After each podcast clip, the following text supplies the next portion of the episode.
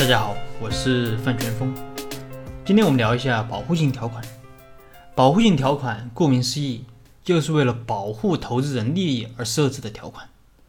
那怎么保护呢？主要就是在股东会或者董事会设置一票否决权。很多朋友都知道，资本多数决是公司治理的基本原则。在资本多数决的原则下，股东有多少股权，那么他在股东会就有多少投票权，有多少投票权就有多少话语权。而作为投资人，他以一个非常高的溢价进入公司，但他的持股比例却不高，单一的投资人很少有超过百分之三十的，一般也就百分之十左右。如果公司完全按照资本多数决来进行决策的话，那么可能投资人就说不上话，也没有什么话语权。但是，因为就像我刚才说的，他以一个非常高的溢价进入公司，他可能投了几千万甚至几个亿。如果他在公司一点话语权都没有，那么他如何保障自己的利益？特别是一些公司重大的决策上，如果他完全没有话语权，那么创始人完全有可能做出一些有损投资人利益的决策。有朋友说，如果确实有损投资人的利益，那么我们可以用。股东诉讼来解决啊，嗯，这么说也是没有错的。但是如果真的要打股东诉讼的话，可能需要花费大量的时间精力，而且还不一定能够得到理想的效果。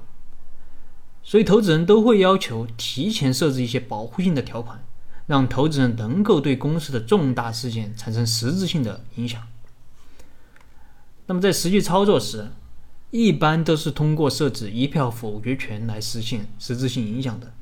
当然也有一些其他的方法，我后面会讲。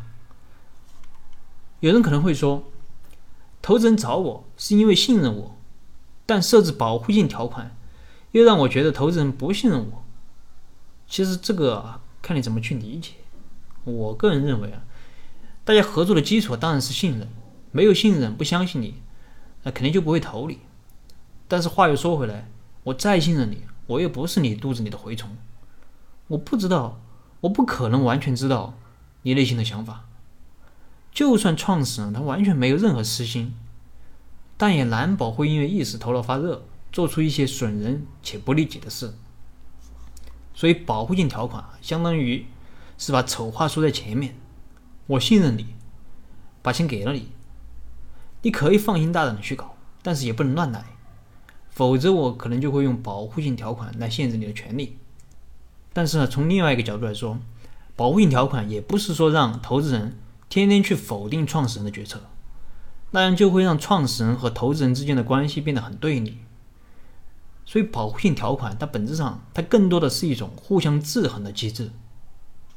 我有，但我不会轻易用，和我之前讲的任正非在华为的一票否决权的作用是很类似的。